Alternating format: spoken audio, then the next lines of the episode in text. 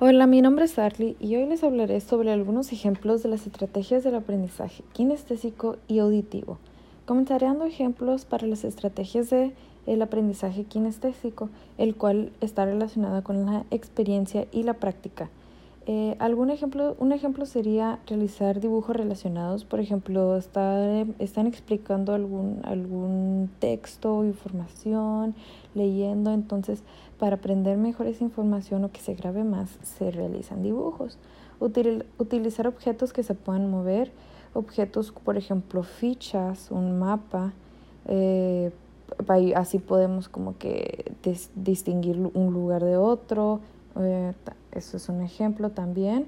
Un ejemplo, eh, realizar simulaciones o roleplay, también que se dice, que es como un pequeño teatro. es un teatro que se debe aprender, entonces ahí ya estás actuando y, y estás practicando con experiencia. Escribir las sensaciones de un objeto, eh, por ejemplo, por ejemplo, la pintura de un artista te representa unos sentimientos y, y tú esos sentimientos que, que que, haces, que te hace sentir esa pintura, tú los, tú los escribes.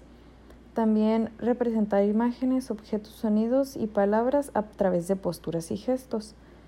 Eh, es mucho más fácil que es poner una cara triste que recordar la palabra triste para un kinestésico.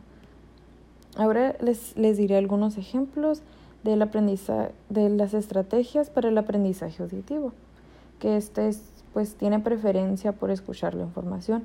Por ejemplo, música, a veces puede, puede con música, canciones relacionadas de, con la información, mm, pláticas cortas, pláticas sobre del maestro, el alumno, quizá debates, eh, las grabaciones, los videos, los videos así en grabaciones eh, llaman mucho la atención eh, dramas de títeres también, mesas redondas también, también es un buen ejemplo para las estrategias para el aprendizaje auditivo.